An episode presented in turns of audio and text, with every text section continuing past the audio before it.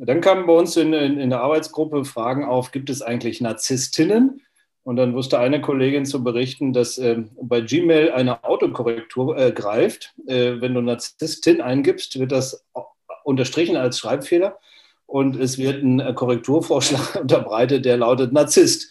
Also gibt es überhaupt weiblichen Narzissmus? Das war unser erster Startpunkt eigentlich. Und so hieß dann unsere Arbeitsgruppe auch, der Teufel trägt Prada. Jeder hat die Geschichte vor Augen und weiß, dass es wahrscheinlich vielleicht etwas anders gefärbt, aber auch Frauen gibt in äh, Führungspositionen, insbesondere die narzisstisch sind. Luft nach oben. Ja, wer kennt sie nicht? Die Geschichte von Narziss, die Geschichte vom schönen Jüngling, der die Liebe anderer zurückwies und sich in sein eigenes Spielbild verliebte. Das könnte uns an die heutigen Selfies erinnern. Ist die junge Generation narzisstischer als die alten? Sind Männer narzisstischer als Frauen?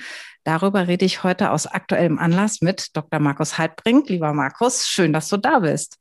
Hallo, danke für das Themeninteresse und schön, dass ich dabei sein kann. Ja, ihr habt ähm, eure Studie veröffentlicht. Ihr seid aktuell die Titelstory aus dem aktuellen Harvard Business Manager Magazins und der Titel lautet Die Jungbullen kommen. Wie kommt es zu diesem Titel?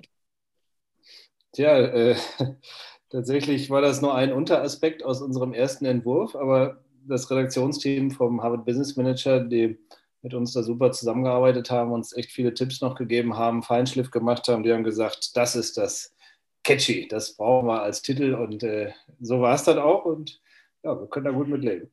Ja, also mich hat's auch gecatcht äh, sofort, aber auch natürlich äh, die Geschichte dahinter. Vielleicht können wir das kurz erzählen. Ihr habt also eine repräsentative, quantitative Studie veröffentlicht. Ähm, Im letzten Jahr waren von Mai bis November insgesamt rund 10.000 Personen in Deutschland ähm, ja, Teil dieses Projektes, ein großes Projekt äh, hälftig Frauen und Männer, wenn das richtig ist. Ne? Du nickst. Und ähm, ja, ihr hattet viele Führungskräfte dabei und ihr hattet auch 734 Managerinnen und Manager auf Vorstandsebene dabei. Ähm, kannst du berichten, wie ähm, ist das ganze Unternehmen gestartet? Wie seid ihr auf die Idee gekommen, eine solche Studie aus der Taufe zu heben? Ja, wir hatten schon vor einem Jahr davor äh, die Idee, uns mit Narzissmus zu beschäftigen. Äh, bei mir ganz persönlich liegt das schon mehrere Jahre zurück. Ich hatte da schlechte Erfahrungen mit einem äh, Geschäftskollegen, mit dem ich dann auch unschön auseinandergegangen bin. Und in der Phase habe ich auch echt gelitten. Das war für mich persönlich der Tiefpunkt meines beruflichen Lebens bislang. Und mhm. ähm, erst so anderthalb, zwei Jahre später, nach diesen unschönen Erlebnissen, bin ich durch Zufall auf einer Wirtschaftspsychologenkonferenz auf das Thema Narzissmus gestoßen und habe mich dann äh, damit auch nochmal besser auseinandergesetzt, mir die diagnostischen Kriterien angeschaut aus psychologischer Sicht. Und bei dem Fall, den ich da vor Augen hatte, konnte ich bei fast jedem dieser Kriterien für mich persönlich einen Check machen. Und das hat mir persönlich auch äh, ein Stück weit wieder Freiheit zurückgegeben, weil ich dachte, okay, dann kann ich meinen Frieden damit machen und äh, dann hatte ich es offenbar hier mit einem Narzissten zu tun. Und ähm, dann kamen bei uns in, in, in, der Arbeitsgruppe Fragen auf, gibt es eigentlich Narzisstinnen?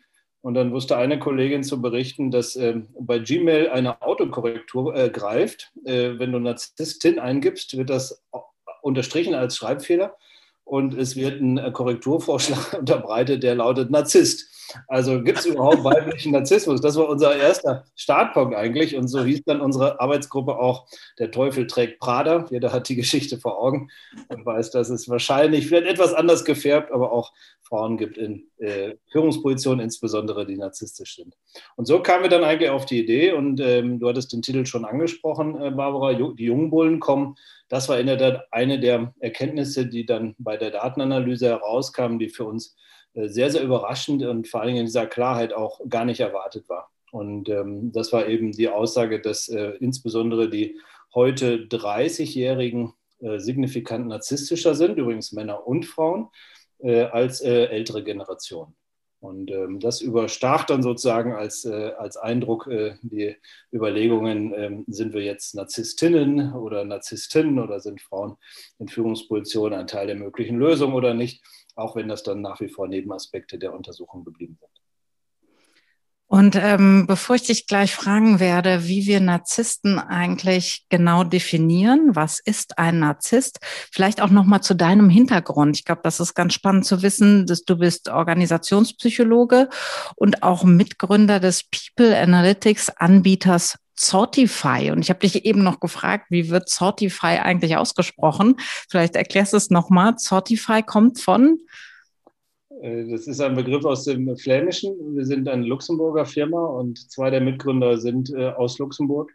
Und so kamen wir auf die Idee, äh, Sorten, also das Sortieren, hier in dem Fall als Namensgeber zu verwenden. Und, und, ihr unterstützt also Aufsichtsräte und Inhaber bei der Analyse von C-Level-Kandidaten und der Besetzung von Positionen für das Top-Management. Das ist das Ziel eurer Firma. Genau, wir verwenden äh, künstliche Intelligenz, in dem Fall ein Tool zum ähm, Encodieren von Sprache, also von geschriebenem Text.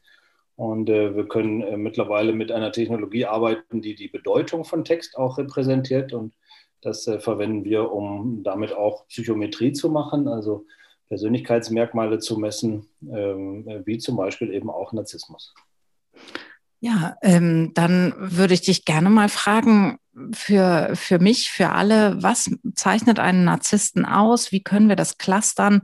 Wir haben ja vielleicht im, in der Alltagssprache oft so das Gefühl, ach, da ist einer aber egoman oder der ist so ein bisschen narzisstisch. Ab wann gilt ein Narzisst als Narzisst? Ja, was wir messen und auch in der Studie, die du ansprachst, im äh, gerade veröffentlichten Harvard Business Manager Beitrag, ähm, was wir dort messen, ist eine Vorform der klinischen, des klinischen Narzissmus. Das heißt, äh, man kann den noch gut in der freien Wildbahn beobachten.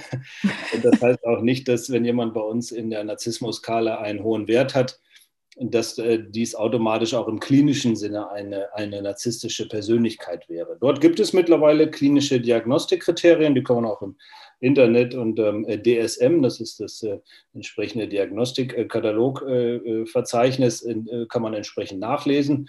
Und äh, ähm, dort kann man also überprüfen, ob man auch möglicherweise im klinisch-psychologischen Sinne eine äh, narzisstische, in der Tat Persönlichkeitsstörung hat.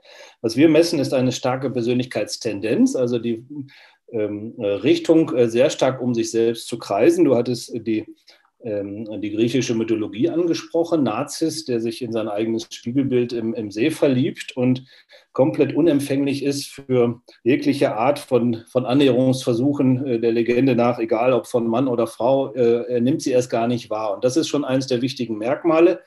Auf der einen Seite ähm, dieses Verliebtsein in ein idealisiertes, typischerweise überhöhtes, von anderen unbedingt nicht als realistisch angesehenem Weltbild oder Selbstbild und auf der anderen Seite äh, ein Einbuße an, an Einfühlsamkeit, an der Fähigkeit letztendlich auch ähm, die Umwelt differenziert wahrzunehmen. Und ähm, man, man hat es häufig so mit so schablonenartiger, holzschnittartiger Wahrnehmung der Umwelt zu tun. Und äh, narzisstische Chefs insbesondere äh, neigen dann auch dazu, ein Umfeld von Ja-Sagern zu schaffen, weil sie eigentlich nur bewundert werden wollen und in diesem idealisierten Selbstbild, an das sie selbst auch tatsächlich glauben, ähm, tatsächlich dann auch Bestätigung suchen und dafür auch sehr viel Einsatz zeigen. Wir finden also auch, auch deswegen viele Narzissten in Führungspositionen. Nach unserer Studie ähm, fast jeder vierte Mann in Top-Positionen äh, hat erhöhte Werte bei uns. Ne? Und, ähm, oh. und äh, äh in, in, in, im Sinne der äh, narzisstischen Persönlichkeitstendenz, ne? Also mhm. nicht der Störung. Ähm, das heißt, ähm, äh, man schafft ja ein Umfeld von Ja-Sagern, von Bewunderern, von Applaudierern, ähm, die genau zu diesem Zweck da sind. Also wer sie fangen an zu widersprechen, nicht wahr? Oder eine andere Meinung zu vertreten. Und äh, ergänzen sie, äh, vernichten letztendlich kritische Stimmen in ihrem Umfeld. Ne? Also negative Feedbackgeber werden entwertet oder rausgedrängt, bloßgestellt vor Dritten, entwürdigt und damit als negative Feedbackquelle ausgeschaltet. Also man hat ähm, wirklich dann ein Umfeld, wo dieses vermeintlich perfekte Selbstbild dann eben auch von der Umwelt bestätigt wird. Ne? Und das ist sehr, sehr gefährlich. Erstmal macht das keinen Spaß für die Menschen im Umfeld eines Narzissten, äh, vorsichtig gesagt. Und zum anderen ist es auch gefährlich für den Unternehmenswert. Denn wenn du jemand wie einen äh, extremen Narzissten als CEO an der Spitze einer Organisation hast, ähm, äh, dann neigen diese Personen auch dazu, Dinge zu versprechen, die sie nicht halten können und im nächsten Schritt versuchen sie dann aber diese Versprechen wahrzumachen. Und dann ist der Schritt äh, siehe Wirecard-Beispiel, äh, zum Bilanzmanipulation sehr nah und ähm, dann hat man es häufig mit strafrechtlich relevanten Problemen zu tun. Wie kann ich mich schützen? Wie kann ich einen Narzissten von weitem erkennen? Ähm, es klingt ja jetzt so, wenn du sagst, jeder Vierte ähm, der Geschäftsführung hat narzisstische oder starke narzisstische ähm, Tendenzen. Wie viel Prozent sind das insgesamt äh, in der Studie? Was habt ihr da rausgefunden? Kannst du die Ergebnisse so umreißen? Wir haben äh, zum einen nach äh, Geschlecht äh, uns unterscheidend die Daten angeschaut. Es sind wirklich 10.000, knapp 10.000 Deutsche, die wir mal rausgepickt haben aus einem insgesamt viel größeren Datensatz, den Spotify hat, ähm, aus europäischen Daten. Und dort ist es so, dass dieser, ähm, diese 10.000 Deutsche wirklich repräsentativ ausgewählt sind. Das heißt, sie können wirklich stellvertretend für die gesamte Bevölkerung in der Bundesrepublik gelten. Und dort ist es so, dass in allen Altersgruppen die Männer signifikant höhere Narzissmuswerte ausgewiesen haben als die Frauen. Das ist mal eine Erkenntnis, ist nicht überraschend, aber wenn man es dann in Zahlen, Daten, Fakten mal bestätigt bekommt, äh, im Sinne von Prozenträngen sind das ungefähr sieben Prozentränge, die die Männer höher äh, ranken als die Frauen. Und dann haben wir uns das Thema Alter angeschaut. Die Jungbullen kommen, da sind sie wieder. Mhm. Äh, da müsst ihr euch vorstellen, ähm, in, in einen linearen abnehmende äh, äh, Kurve. Äh, Gruppe der 30-Jährigen, das war die jüngste Gruppe in unserer Studie, die höchsten Werte im Durchschnitt so Prozentränge um 65. Das klingt noch nicht viel, ähm, aber da muss man sich vorstellen, dass es eben doch relativ viele gibt, die auch erhöhte Werte um 90 oder noch höher haben. Und das nimmt dann linear ab, auch in beiden Geschlechtern. Ähm, und die geringsten Werte haben wir dann in der Ü65-Gruppe gemessen. Ist das ein natürlicher Prozess, dass die Selbstbezogenheit aufhört im Alter? Also werden wir alle weiser und sanfter zu uns? Ja, ich glaube schon, die, die Entwicklungspsychologie kennt das ja, dass erst das äh, äh Normative kommt und äh, danach das Relative. Ja?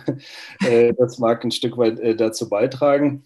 Ähm, es gibt aber in der Tat dann die Frage, äh, ist das ein Generationeneffekt oder nicht? Und wir können mhm. heute schon sagen, dass die heute 25- bis 30-Jährigen im Durchschnitt narzisstischer sind als die 25- bis 30-Jährigen um die Jahrtausendwende. Und äh, das kann man beispielsweise auch aus Studien mit den USA ableiten, wo man sieht, dass ähm, der Anteil der narzisstischen äh, Symptome, äh, die junge Generationen ausweisen, über mehrere Jahrzehnte stark angestiegen sind und heute über mehr als jeder Zehnte also 10 Prozent plus ähm, äh, in den äh, rund 30-Jährigen heute in den USA Symptome berichten, die laut klinischer Psychologie als narzisstische Symptome gelten. Und ältere Habt Menschen haben das nicht, ne? obwohl die eigentlich viel länger gelebt haben. Und habt ihr eine Hypothese, warum das so ist? Ja, da ist äh, Tür und Tor der Fantasie natürlich äh, offen. Du hast das Thema. Meine geht gerade auch los. Äh, äh, die Social Media werden dann natürlich immer verantwortlich gemacht. Äh, die Welt hat das schön getitelt, Generation Selfie als Überschrift. Auch das Time Magazine hat schon dazu berichtet, Generation Mi, Mi, Mi. Ähm, in der Tat ähm, gibt es da viele, viele mögliche Ursachen. Das, das wird jetzt wahrscheinlich zu weit führen, aber ich glaube, wenn man da in Richtung Erziehung schaut, äh, Einkindpolitik, äh, äh, dann Zwang zum Glücklichsein. Ja, das Leben heute, du hast ja alle Freiheiten, ist die Botschaft, also mach was draus. Mhm. Also bist du auch zum Glücklichsein verdammt. Ne? Und das äh, legt mhm. auch sehr viel Druck auf junge Generationen. Äh, das, das Leben genießen soll man, ja, man soll glücklich sein. Das sind ja heute die Botschaften, die wir unseren Kindern mit auf den Weg geben. Äh, Hauptsache, du bist glücklich, Schatz, nicht wahr? Und ähm, äh, da ist dann natürlich auch eine hohe Erwartungshaltung eigentlich mit verbunden, obwohl man ganz im Gegenteil eigentlich individuelle Freiheit ausdrücken möchte für den Einzelnen. Das führt mich zu der Frage, ob Narzissmus ähm, anerzogen ist oder sind das verschiedene Erfahrungen, die ich im Leben mache, die mich zu einem Narzissten werden lassen? Oder habe ich da eine genetische Vorbedingung für? Ähm, da habe ich keine, habe ich keine wissenschaftliche äh, Ideen zu, zu der Frage. Mhm. Äh, wie weit sind das die Gene, wie weit ist es ähm, Erziehung und wann äh, greift es?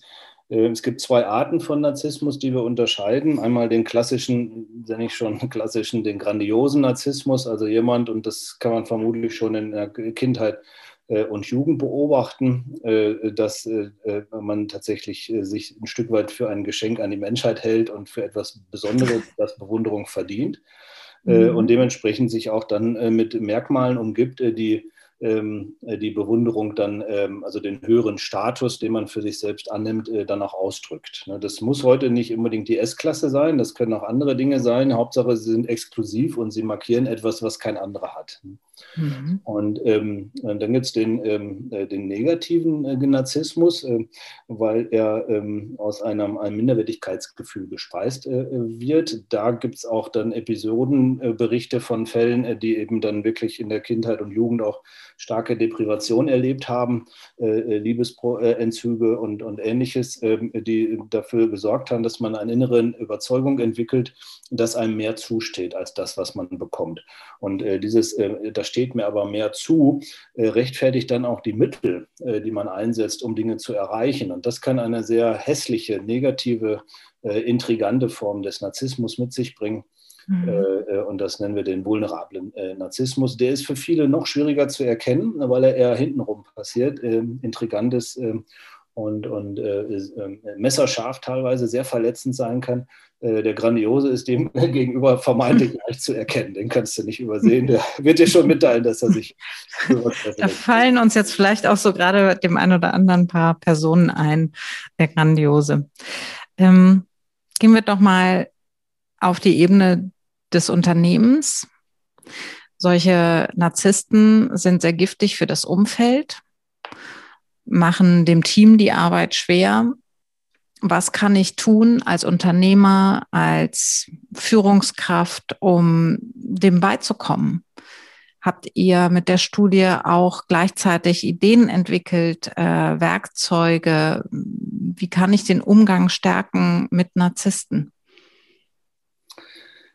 Ja, das ist, ähm, also ich persönlich bin daran gescheitert. Ich habe die, Organisation damals verlassen, äh, habe es nicht ausgehalten und ähm, äh, ähm, das ist natürlich immer Last Option, Last Exit sozusagen. Aber was gibt es noch an Möglichkeiten vorher? Also etwas, was ich jetzt von vielen, die betroffen äh, sind von dem Thema und die sich auf der Basis der oder anlässlich der Studie bei uns gemeldet haben, was ich von denen gelernt habe, ist Loben. Und da denkt man erst, warum soll ich einen Narzissten auch noch zusätzlich loben? Aber äh, einige äh, haben mir das sehr glaubwürdig äh, vermittelt, dass das funktionieren kann, mhm. Äh, in der Erwartung, dass man dadurch diesen Hunger nach Anerkennung erstmal befriedigt und dann möglicherweise mit einem vermeintlich zugänglichen Menschen wieder zu tun hat. Und ähm, andere äh, Methoden ähm, gehen natürlich so in, in Abgrenzung, also versuchen den Kontakt zu minimieren, was gerade im Privaten häufig nicht möglich ist. Und auch wenn es dein direkter Vorgesetzter ist, den du täglich siehst, auch schwer möglich. Aber dann, äh, dass man wenigstens versucht, klare Absprachen zu treffen. Das ist mein Bereich. Hierfür bin ich zuständig äh, mit klaren Ressourcen und, und, und äh, Aufgabenabsprachen. Und, und das versucht man zu liefern, äh, so gut das geht. Ähm, dann äh, Austausch über diese Erfahrungen. Ne? Denn was Narzissten sehr gut können, sie können dich manipulieren, sodass du selbst denkst, du bist im Vollwaschgang und wer ist ja eigentlich der Richtige und wer ist der Falsche. Unsere Co-Autorin, die Vicky Berg, äh, stellt auch immer heraus, dass Frauen möglicherweise etwas verletzlicher oder anfälliger sind, ähm, gleich äh, äh mit, mit, äh, mit, mit einer Selbstreflexion zu reagieren, äh, ich bin schuld oder ich genüge nicht. Und ich weiß nicht, ob das ein Männer-Frauen-Thema ist, aber auf jeden Fall äh, äh, ist das eine typische Reaktion, dass man im ersten Moment denkt, ich, man ist selbst Teil des Problems ne? und, äh, und würde nicht, nicht genügen und den Dingen äh, gerecht werden. Ne? Und äh, da hilft natürlich dann äh, Aussprache mit Dritten, die einen ein Stück weit wieder orientieren und, und zeigen, wo, wo ist oben, wo ist unten. Ähm, dann das Thema Feedback, kollektives Feedback. Das ist ähnlich wie mit Süchtigen. Die müssen konfrontiert werden. Ne? Konfrontiert werden mit den Folgen ihres Verhaltens und das gelingt ähm, dann zum Beispiel, indem ein Team sich zusammenschließt und auch einem Narzissten mal gesammelt Feedback gibt, was natürlich viel kraftvoller ist, als wenn ein Einzelner das versucht. Ja. Mhm. Das, das habe ich in eurem. Mhm. Du wolltest was sagen. Ja, das, das sind vielleicht erstmal so Maßnahmen, die ich selbst als Teammitglied er, ergreifen kann, nicht wahr? Aber es gibt natürlich schon auch Instrumente auf Organisationsebene, wo man auch, auch als Firma etwas tun kann. Und ganz oben auf der Liste steht da Feedback. Jegliche Art von Feedback, Feedback-Instrumenten, auch Feedback-Anlässen, die den Narzissten zwingen, sich Feedback anhören zu müssen. Denn außer Bewunderung hat der ja kein Interesse daran, dass man äh, Feedback gibt, nicht wahr? Und mhm. ähm, häufig äh, kennen die Firmen ja äh, äh, ihre Pappenheimer, aber leider nicht an den entscheidenden Stellen. Also äh, wenn du direkte Kollegen oder Mitarbeiter fragst, die haben ein relativ differenziertes Bild von Narzissten und könnten dir das auch berichten. Aber mhm. diejenigen, die über interne Beförderungen entscheiden oder über externe Besetzungen von Top-Positionen, die bekommen diese Informationen typischerweise gar nicht. Das heißt, die sehen dann nur die, die scheinende Seite, die selbstdarstellerische Seite ähm, und ähm, äh, tun sich dann entsprechend äh, oder werden dann geblendet und tun sich schwer mit dem, mit dem Erkennen des wahren Charakters. Und in eurem Artikel habe ich gelesen, dass einige Firmen sich jetzt auch aufstellen, um das ganze Bewerbungsverfahren umzustellen und auch äh, sofort andere Werte in die Mitte zu stellen, die eigentlich es für Narzissten unattraktiv macht, sich zu bewerben. Genau, das eine äh, ist in der Tat, äh, wir empfehlen mittlerweile zumindest für herausgehobene Schlüsselpositionen der Firma äh, einen Narzissmustest einzusetzen, äh, um diese Dimension einfach schon im Bewerbungsprozess zumindest zu erkennen, ja, ähm, eine zusätzliche Informationsquelle da hinzuzuziehen. Was ich aber persönlich am spannendsten fand von den verschiedenen Fallstudien, die wir in, der, äh, in dem HBM-Artikel, Business Manager-Artikel auch publiziert hatten, das war der Fall von, von Lange und Söhne, der Luxusuhrenmanufaktur aus, aus, äh, aus dem Erzgebirge. Und, ähm, und die haben genauso eine äh, Brand, die eigentlich perfekt ist für einen Narzissten, nicht? Weil die suchen sich mhm. ja auch genau die Umfelder, in denen sie strahlen können. Und, mhm. äh, und, und das weiß die Christine Land zum Beispiel als HR-Chefin von, von Lange und Söhne nur zu gut. Und, und ähm, sie legt zum Beispiel sehr viel Wert auch in dem Bewerbungsprozess darauf, sich anzuschauen, wie demütig ist der Bewerber. Oder kreist er lediglich um seine eigenen Erfolge? Und äh, das testen die beispielsweise, indem die mit den Bewerbern auch in die Manufaktur gehen. Und da sitzen ja die, die, die ähm, äh, fast 500 äh, Uhrmacher wie vor ja. 250 Jahren äh, unter ihrer Lampe und äh, machen feinste Metallarbeiten. Also Wahnsinn.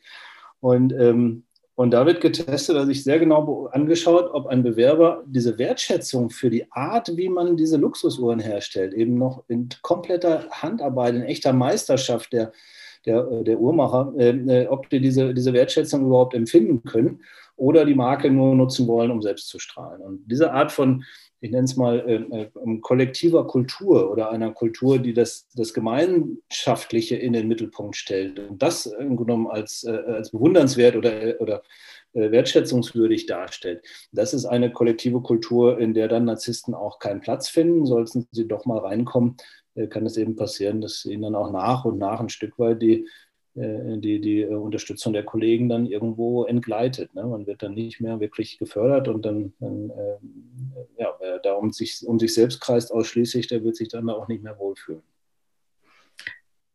Wahnsinnig spannend. Im Grunde genommen ist das doch so die Arbeit an, einem, an einer neuen Art Kultur im Unternehmen. Äh, die Hierarchien werden flacher oder schon lange die Teams arbeiten anders zusammen und auch die neuen Jungbullen, die da kommen, wollen ja auch anders arbeiten mittlerweile, die Narzissten und auch die anderen.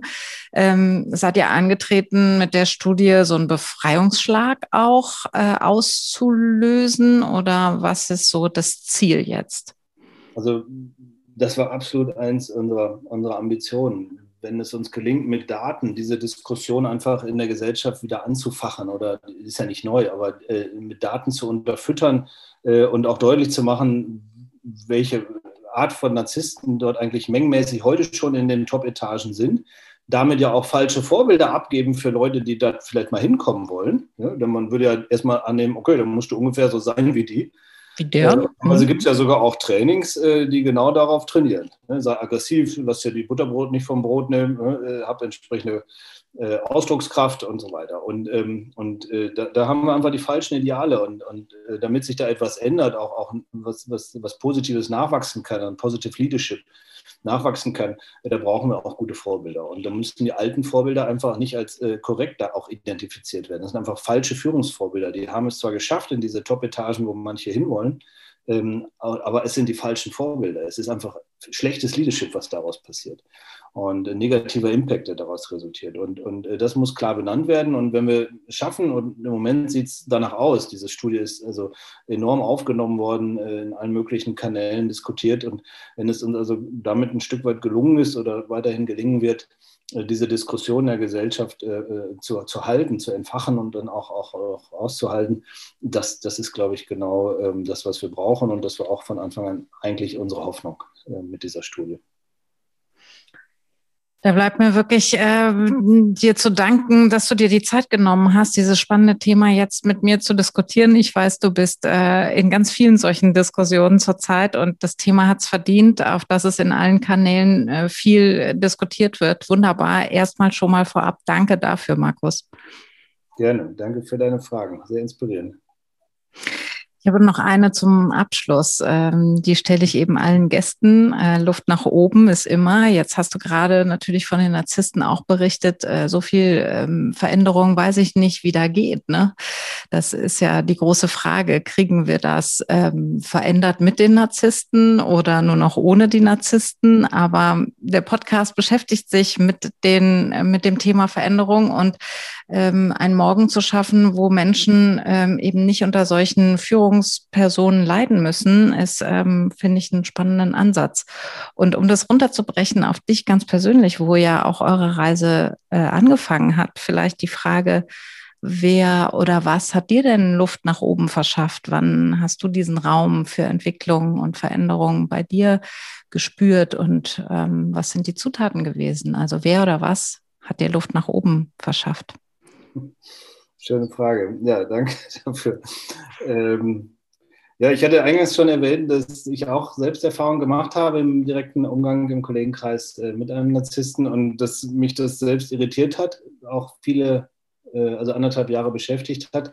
Bis zu dem Moment, dass ich einen Düsseldorfer klinischen Psychologen zuhören durfte, der wahrscheinlich gar nicht weiß, dass ich ihn äh, seitdem, das ist schon über zehn Jahre her, in meinem Herzen trage, ähm, äh, der mir diese Augen geöffnet hat für das Thema Narzissmus. Und, und da fing eigentlich die Reise an. Und für mich ist ab dem Moment, dass ich ihm schon zuhörte, war eigentlich schon diese schwierige Berufserfahrung eigentlich für mich sauber abgearbeitet. und, und dass es mich jetzt sogar noch in, in das Thema ähm, Narzissmus-Studie äh, ähm, weitergeführt hat, das äh, ist vielleicht noch so das i-Tüpfelchen. Aber manchmal ist es einfach schön, in dem Fall war es bei mir so zumindest, äh, jemand anderem zu lauschen, der einen inspiriert und der mir in dem Fall durch diesen Blick auf, den klinischen Blick auf das Thema richtig schön die Augen geöffnet hat. Und das hat mich befreit und da profitiere ich heute noch von. Wunderbar, ich wünsche euch ganz viel Erfolg damit. Danke, Barbara. Ja. Und ich, ich schließe äh, mit den Worten, ich habe hin und her überlegt, aber ich habe immer noch so ein kleines Abschlusszitat und ich schließe heute mit dem äh, aus der Schauspielwelt bekanntesten Narzissten, mit Klaus Kinski und äh, verabschiede mich damit äh, von dir. Wer mich beleidigt, entscheide ich. Luft nach oben. Ein Ventilator bei Windstille Inspiration für Zeiten der Veränderung.